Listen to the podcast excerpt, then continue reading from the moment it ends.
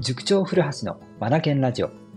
この番組は本を読むことを第一とする学び研究所の塾長古橋が日々の授業づくり、受験指導、教育相談の中で気づいたことを皆さんと一緒に学びに活かしていくラジオです。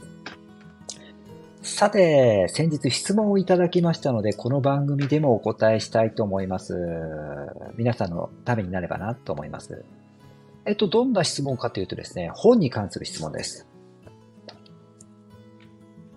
小学生のお子さんです。本はどのようなもので読んだらいいですか？という質問です。これもうちょっと詳しく背景を説明しますとですね、えーと、本がまあ大好きになってしまったと。で、たくさん本を読むんだけども、もう本がたくさんたくさん増えすぎてしまって置き場に困っている状態だと。そこで先生、電子書籍ってあるじゃないですか。保管場所に困りませんよね。タブレットみたいなものでしょ？あそこに本がたくさん収まるわけじゃないですか。電子書籍も気になっています。これ、最近ね、よく聞きますね。今年1年を振り返ってみても、多分3人ぐらいから僕質問いただいたような気がするんですよね。本。うん。本を読む、本を読むようになったんですけど、本の置き場所に困るんです。どうしたらいいでしょうか？電子書籍も気になってます。でも目に悪そうじゃないですか。とかね、なんかいろいろ、うん、聞こえてくるんですよね。相談も受けてます。うん、うん、うん。で、結論から言うとですね、あの、いろいろ試してみて、いろいろっていうのは、まだ電子書籍、まだ試してないならまず試してみましょうか。で、それで、それを使って読んでみる。実際に目の負担とかもわかると思いますし、それから利便性、ね、その子にとって使いやすいとか使いにくいとか、うん。使ってみてわかることってありますから、まずは使ってみてくださいと僕は言いたいですね。うん。で、そんな中で、ペーパーなのか電子書籍なのか考えていけばいいと思うんですよ。それでいいと思います。大人の方たち方たちのね、本の付き合い方、いろいろ見たり聞いたりしていると、いろいろですよね。いろいろです。はい。いろいろっていうのは、ペーパー中心の人もいれば、電子書籍中心にしてしまったもいるし、両方半々の人もいるし、いろいろです。その人に合った本との付き合い方、これができればいいんじゃないかなと思います。うん。ちなみに僕はですね、どのようにしてるかっていうと、僕はね、3つに分けてるんですよ。まずはペーパーでしょ普通の本でしょそして電子書籍利用しています。そして3つ目が本を持たないということですね。でもこれ皆さん使ってるんですね、この考え方。何かっていうと、図書館ですよね。ペーパー、電子書籍、図書館。この3つですね。これが僕の本との付き合い方です。で、えっとですね、きちんと使い分けをしていて、えっとですね、使い分けをしているんですよ。どのように分けてるかっていうとね、僕ね、小説だけはね、ペーパーじゃないと読めないんですよね。電子書籍でもトライしたことがあるんですが、なんていうんですかね、こう、没入感が足りないっていうんですかね。世界観に入りこ、入りきれ、きれないっていうのか、込めないっていうのか、うん、読んだ感がないんですよね。だからね、僕は小説、電子書籍は向きませんでした。で、やっぱりペーパーですね。うん、あの、ページをくる。指のね、あの感覚とか、それから紙の匂いとか、ね、紙をめくる音もありますよね。小説だと、あれ？ここに出てきた人って、さっき出てきたこの人？とかって、こう、ページ急いでね、こう、あの、戻って、あの、見たりしたかね。あれがまたいいですよね。で、ああ、そういうことだったのか、とかって一人合点したりしてね。うん。これがね、ペーパーの面白さ、うん、かなと思ってるんですよね。うん、自由自在にページを来ることができるっていう。うん。で、小説がね、僕これうまくフィットするんですよ。あとね、哲学書もペーパーがいいですね。なんか、重みがあっていいじゃないですか。うん。完全に感覚ですけどね。うん。電子書籍だとなんか軽やかな、イージーな感覚がするので、哲学書との相性が僕の中ではね、うまくこう、なんかマッチングしないんですよね。だから、哲学書もペーパーですね。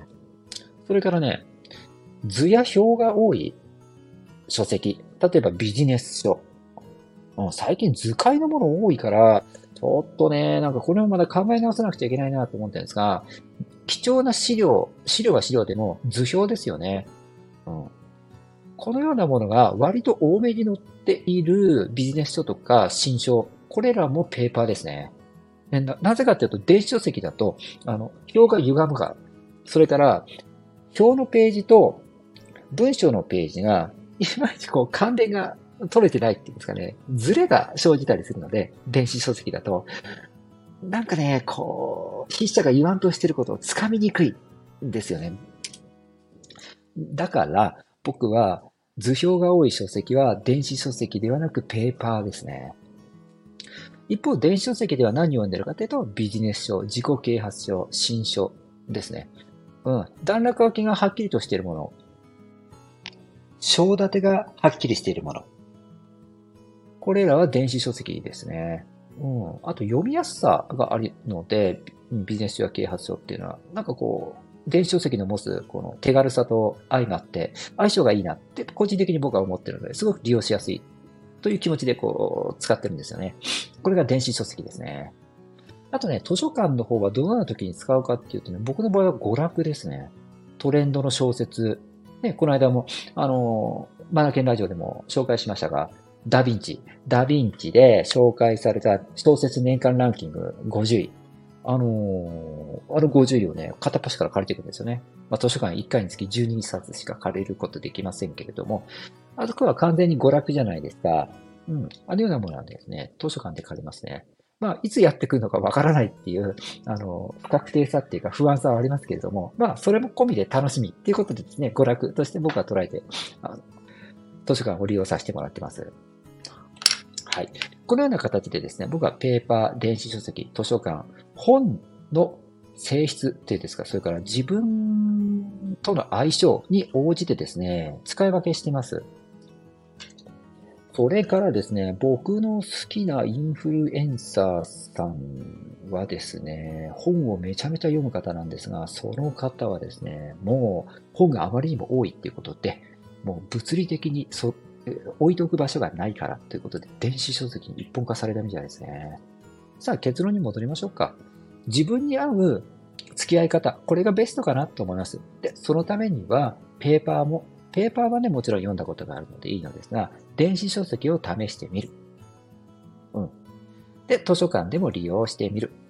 ペーパー、電子書籍、図書館。うん。これら、これらでね、いろんなジャンルのものを買ったり、それから読んだりしてみる。借りたりしてみるといいんじゃないかな。合う合わないが見えてくるんじゃないのかな。それを自分の配分に合わせてとか、それからジャンル分けしながら、うん、えー、っと、媒体というのか、電子書籍なのかペーパーなのか変えていく。うん。このように自分に合う本との付き合い方を決めていくのが僕はいいんじゃないかなと思います。うん。皆さんはどうしてますか？小説ってどうしてます？それから電子書籍って皆さん利用してますか？図書館はどのような本を読むときに利用されてますか？うん。また、もしよかったら教えてください。僕すごく興味があります。本との付き合い方について。ご質問ありがとうございました。このように、あの、皆さんからね、あの、いただいた質問にも、このラジオ番組では答えていきたいなと思ってますので、うん。何か、こう、本に関すること、それとか、もちろん勉強もそうですけれども、ご質問、ご相談がありましたら、うん、この番組のね、レター欄、こちらにですね、お寄せいただけたらなと思います。それでは皆さん、今日も最後までお聴きくださりありがとうございました。Read more, learn more, change the group. 素敵な一冊を。